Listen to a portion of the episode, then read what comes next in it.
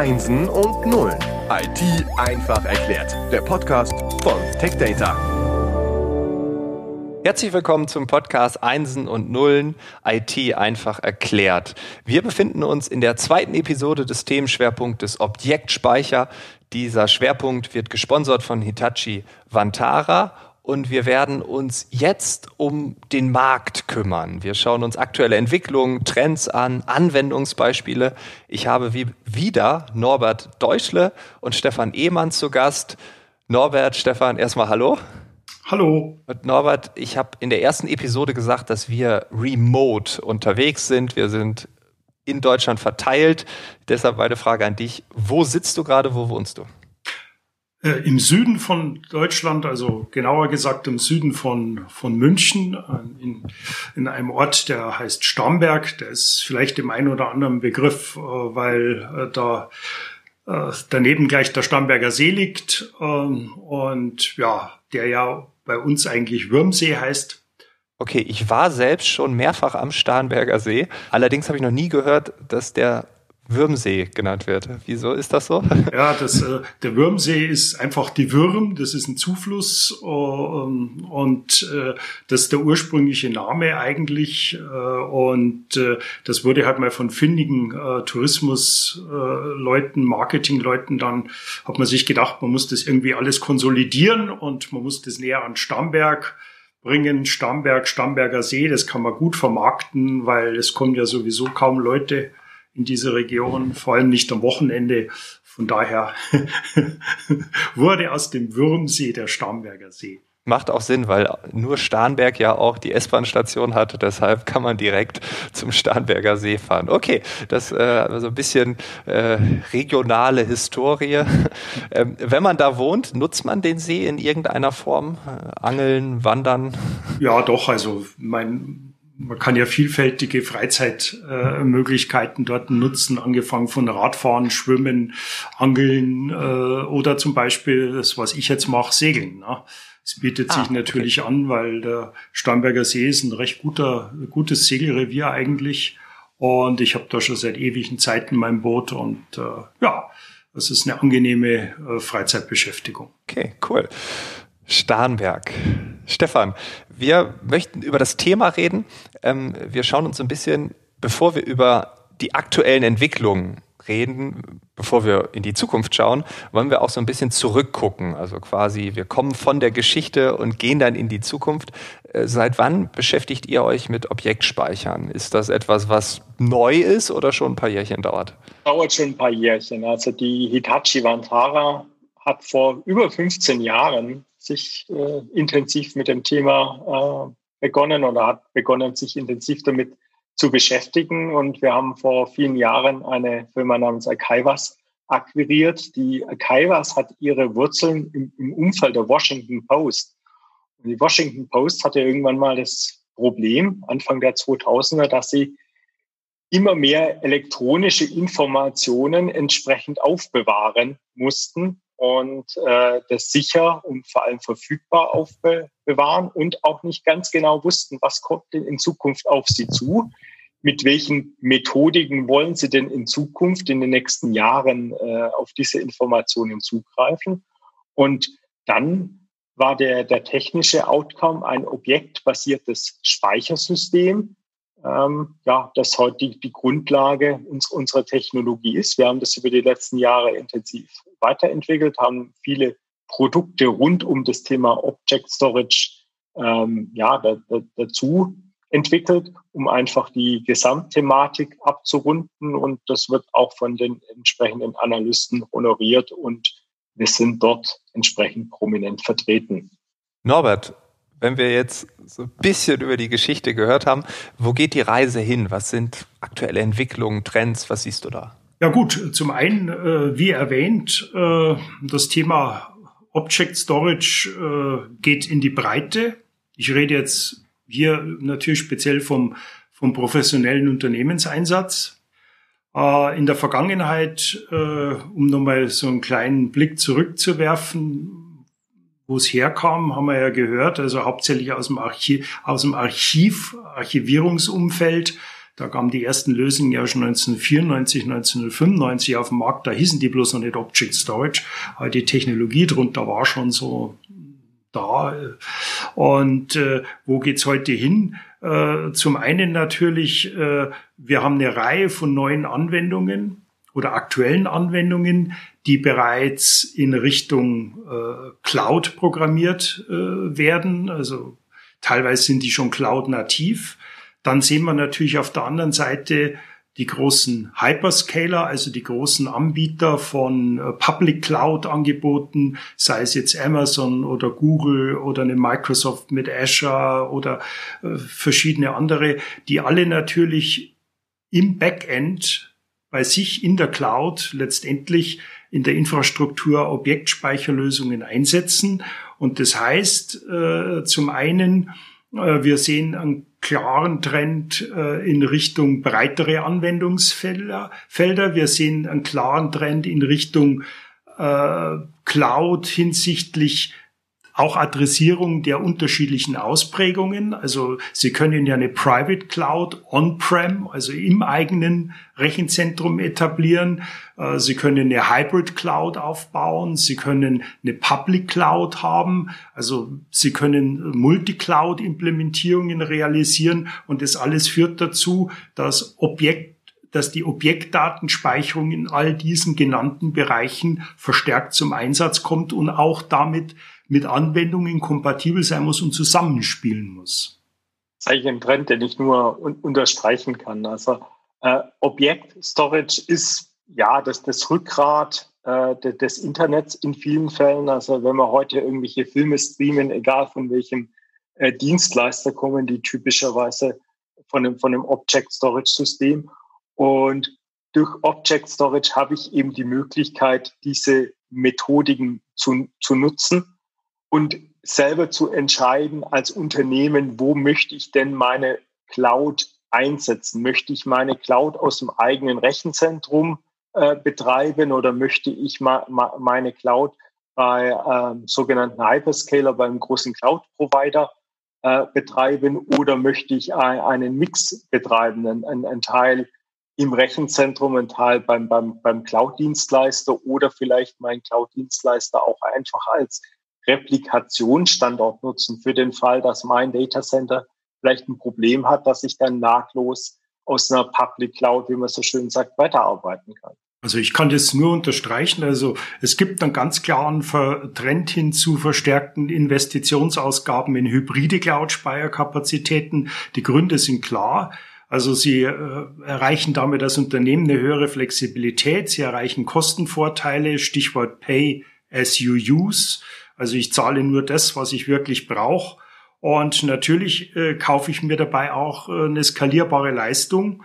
Äh, wenn man es in Verbindung mit Public Cloud Services sieht, ein. Und dann gibt es natürlich noch einen weiteren Punkt, äh, dass moderne Applikationsentwicklung, Stichwort DevOps, äh, Teams und Entwickler natürlich, die gerne auf so einen Zug aufspringen, weil die Vorgaben von der Unternehmensseite gehen aufgrund der verstärkten äh, Initiativen in Digitalisierung immer stärker in Richtung des äh, Aufbaus und der Bereitstellung von agilen IT-Infrastrukturen und die sich auch dann natürlich auf äh, hybride oder Public Cloud Konzepte ausdehnen lassen. Und insofern äh, Cloud Native Object Friendly Apps sind im Kommen. Da gibt es auch ein paar schöne Beispiele, die, die wir eigentlich tagtäglich sehen. Äh, gerade wenn wir so klassisches Archivierung, Dokumentenmanagement angucken oder, oder auch im, im, medizinischen Umfeld, wo wir eigentlich seit, seit Jahren das Thema haben, dass unstrukturierte Daten erzeugt werden, die äh, sehr wichtige und sehr kritische Informationen beinhalten, oft ja auch äh, Informationen, die, die ein hohes Compliance Level haben, also DSGVO reguliert sind und oder dergleichen. Ja. Ähm, da war der, der klassische Ansatz, so wie man vor vielen Jahren gesehen haben, wie man Object Storage nutzt, eben als sicheres Ablagesystem. Man macht sich die Funktionalitäten zunutze, dass Dateien geschützt sind, dass Dateien verschlüsselt sind, dass Dateien nicht einfach überschrieben werden können. So sehen wir es im Dokumentenmanagement oder auch im medizinischen Umfeld, dass wir vor einigen Jahren Applikationen so entwickelt hat. Ein Röntgenbild wurde zum Beispiel erzeugt. Das eigentliche Bild wurde dann auf Object Storage Revision sicher abgespeichert. Die ganzen Informationen dazu, beschreibende Informationen oder auch Meta-Informationen genannt. Äh, welcher Patient verbirgt sich da dahinter? Mit welchem Gerät wurde das gemacht? Wann wurde das gemacht? Alle diese Informationen dann vielleicht in eine Datenbank geschrieben wurde, was eine große Infrastruktur erfordert hat am Ende des Tages. Heute sehen wir den Weg, dass sich einfach Objekt Storage äh, hier sehr viel tiefer in die Wertschöpfungskette einbringt und ich die Meta-Informationen direkt auf meinem Objekt Storage nutzen kann, was dann zur Folge hat, dass ich ganze Teile eigentlich in der Applikationsentwicklung äh, deutlich flacher gestalten kann. Also zum Beispiel keine beschreibende Datenbank oder dergleichen mehr braucht, sprich wieder den Wert nutzen kann. Mein Object Storage System weiß, welche Informationen äh, darüber gespeichert sind und ich kann direkt darauf zugreifen. Ähm, ja, gib mir doch mal bitte die Informationen von äh, Patient ABC oder gib mir sämtliche Informationen zum Krankheitsbild ABC. Habt ihr noch konkrete Anwendungsfälle? Ja, es gibt, gibt eine Reihe von Anwendungsfällen. Ich habe ja vorher schon darüber gesprochen, dass sie das Thema beginnt deutlich breiter äh, im Unternehmen zu etablieren. Nehmen wir mal ganz aktuelle äh, Beispiele. Äh, Big Data Analytics, äh, Hadoop, äh, Kafka, Splunk, immer da, wo sehr große Datenmengen erzeugt werden, aber trotzdem natürlich aufgrund äh, der Architekturbeschränkungen, weil dort finden meistens Direct Attached Speicher beziehungsweise äh, SANs äh, auf schnellen NVMe äh, Plattformen Verwendung aus Performance, aus Latenzgründen du aber trotzdem eine Menge an Daten erzeugst, die für andere Zwecke äh, noch äh, zwischengespeichert, archiviert werden müssen, aber gleichzeitig ein relativ schneller Zugriff im Bedarfsfall darauf erfolgen muss, ähm, baue ich mir also so ein Tiered-Modell auf. Äh, Tiered heißt in dem Sinn ein Schichtenmodell, wo ich dann letztendlich Object-Speicher als persistente und auch kostenoptimierte äh, Speicherlösung einsetze. Das fällt mir ein. Dann gibt's ein ganz großes Thema, das momentan natürlich aktuell ist, Ransomware. Äh, Schadprogramme nehmen ja immer mehr zu und äh, da gibt's ganz üble Vertreter, die gleich die Backups, die ein Unternehmen gemacht hat, äh, auch gleich mit verschlüsseln. Und äh, da gibt's Möglichkeiten. Hm, Amazon hat zum Beispiel jetzt eine S3-Funktion äh, eingeführt, die nennt sich Object Lock und die stellt sicher, dass Objektversionen innerhalb eines definierten Zeitraums von Veränderungen geschützt sind über eine Warm-Funktionalität. Und auch hier sehen wir also neue Anwendungsfälle. Mhm. Du hast eigentlich gerade schon ein Stichwort gesagt, äh, was ich mega interessant finde, Performance. Welche Rolle spielt Performance? Eine große oder ist das so ein Beiwerk? Ja, nee, Performance spielt natürlich eine große Rolle, äh, wie immer eigentlich schon. Nur bislang war das Thema, wie eingangs bereits erwähnt, aufgrund der Positionierung oder des Einsatzgebiets von Objektspeicher als mehr sekundäre Speicherplattform nicht so relevant. Also es war nicht so wichtig, ob der Zugriff jetzt in 100 Millisekunden erfolgt oder in zwei Sekunden. Äh, aber heute, äh, wenn wir jetzt über die genannten Anwendungsfälle äh, sprechen, äh, sind wir in Bereichen drin von 15, 20 Millisekunden. Das, was früher eine klassische äh, Standardanwendung eigentlich geliefert hat. Also Performance wird wichtig und da muss man auch schauen, dass man die richtigen Metriken findet weil äh, im Online-Storage typischerweise ja IOPS pro Sekunde, Latency das Thema Nummer eins ist. Bei einer Objektspeicherlösung war es eben bisher nicht so. Nur kommen wir inzwischen mit neuen Technologien wie NVMe, äh, Non-Volatile Memory Express ausgeschrieben und über Fabrics äh, im Kontext von Big Data oder KI-Applikationen hier in Bereiche rein, wo man klassische 100 Gig Ethernet-Netzwerke sehr schnell saturieren, was man mit Festplatten bislang nicht so schnell schaffen. Stefan, gibt es für dich aktuell vielleicht auch so akute Dinge, die sich entwickeln, vielleicht auch mit dem Stichwort Corona? Ja, absolut. Äh, ein großer Anwendungsfall für, für Objekt-Storage ist, was man so schön als moderne File-Services äh, beschreibt. Äh, wenn wir uns angucken, ähm, wie bin ich klassisch mit unstrukturieren oder wie habe ich klassisch mit unstrukturierten Daten im Unternehmen gearbeitet? Äh, man ist davon ausgegangen, man sitzt mit seinem Rechner, egal ob jetzt ein, ein Laptop oder ein Desktop, im Firmennetzwerk hinter dem, dem, dem Firewall und hat Zugriff auf zum Beispiel einen File-Server.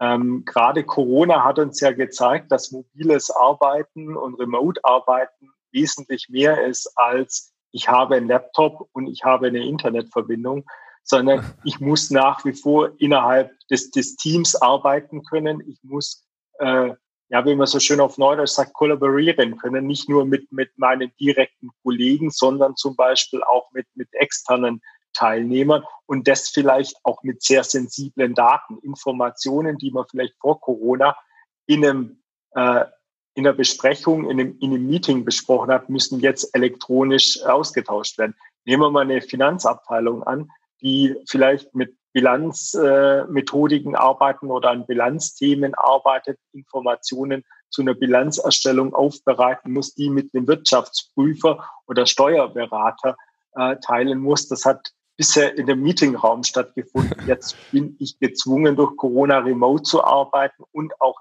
sensible Informationen äh, zu teilen. Sprich, ich habe ganz andere Umgangsszenarien mit äh, unstrukturierten Daten und das ist eine große äh, Herausforderung und da kann Object Storage mit äh, den entsprechenden Technologien helfen. Oder auch, ich habe nicht immer nur einen Laptop zur Verfügung, ich habe vielleicht auch einen virtuellen Desktop oder ein Tablet oder ein, ein Mobiltelefon zur Verfügung und muss auf diese Informationen schnell zugreifen zu können. Ko Konstruktionsdaten hier als Beispiel, die ein Techniker vor Ort vielleicht braucht, ja, die ich aber auch ungern äh, in, in einer vielleicht nicht ganz so sicheren äh, Weise bereitstellen möchte. Ja, also definitiv. Also Corona äh, wirkt wie ein Katalysator auf diese technische Entwicklung. Da bin ich bei dir. Ähm, wir sind schon am Ende der zweiten Episode angekommen. Äh, Norbert, du verlässt uns nach dieser Episode. Stefan wird noch weiter an diesem Themenschwerpunkt arbeiten. Ähm, ich möchte dich natürlich jetzt nicht entlassen, ohne dass du nochmal äh, ja, dein persönliches Fazit, vielleicht auch dein Blick in die Glaskugel, äh, deine letzte Ergänzung für diesen Podcast ähm, ja, vielleicht mit uns teilen müsst. Ja, vielen Dank, Frank, und äh, sehr gerne natürlich. Also ich mache es auch ganz kurz. Ähm, also das Fazit für mich äh, ist ganz simpel. Also IT-Teams und Verantwortliche, und Verantwortliche im Unternehmen, die hochskalierbare, nach Möglichkeit auch selbstteilende, kostenoptimierte Speicherplattformen äh, für große Mengen an unstrukturierten Daten benötigen, werden um Objektspeicherplattformen nicht herumkommen. Äh, allerdings, um die geeigneten Produkte für ihre Anwendungsfälle zu identifizieren, ist es unabdingbar, die eigenen Anforderungen natürlich möglichst genau zu kennen. Und das trifft vor allem für die Anwendungsseite zu. Und dann denke ich, äh, sollte die Objektdatenspeicherung ein absoluter Gewinn sein, sowohl in wirtschaftlicher als auch äh, in ja, in, in Aspekten, sei es jetzt eine höhere Kundenzufriedenheit, eine bessere äh, Digitalisierungsstrategie, äh, eine kosteneffizientere Speicherung etc. Norbert, vielen Dank. Wer jetzt mehr von dir hören möchte oder lesen möchte, in den Shownotes haben wir Blog und Podcast verlinkt. Dort gehst du zu diesem ganzen Themenkomplex auch sehr in die Tiefe. Also wenn jemand sagt, da möchte man mehr wissen, dann ist man da, glaube ich, ganz gut aufgehoben. Vielen Dank, Norbert. Vielen Dank auch an Stefan. Und äh, wir sehen uns ja dann schon in der nächsten Woche wieder. Norbert, dir alles Gute und ja. bis bald. Vielen Dank, Frank, und vielen Dank äh, für die Einladung. Hat Spaß gemacht. Sehr gerne. Danke. bis bald. Ciao, ciao. Tschüss.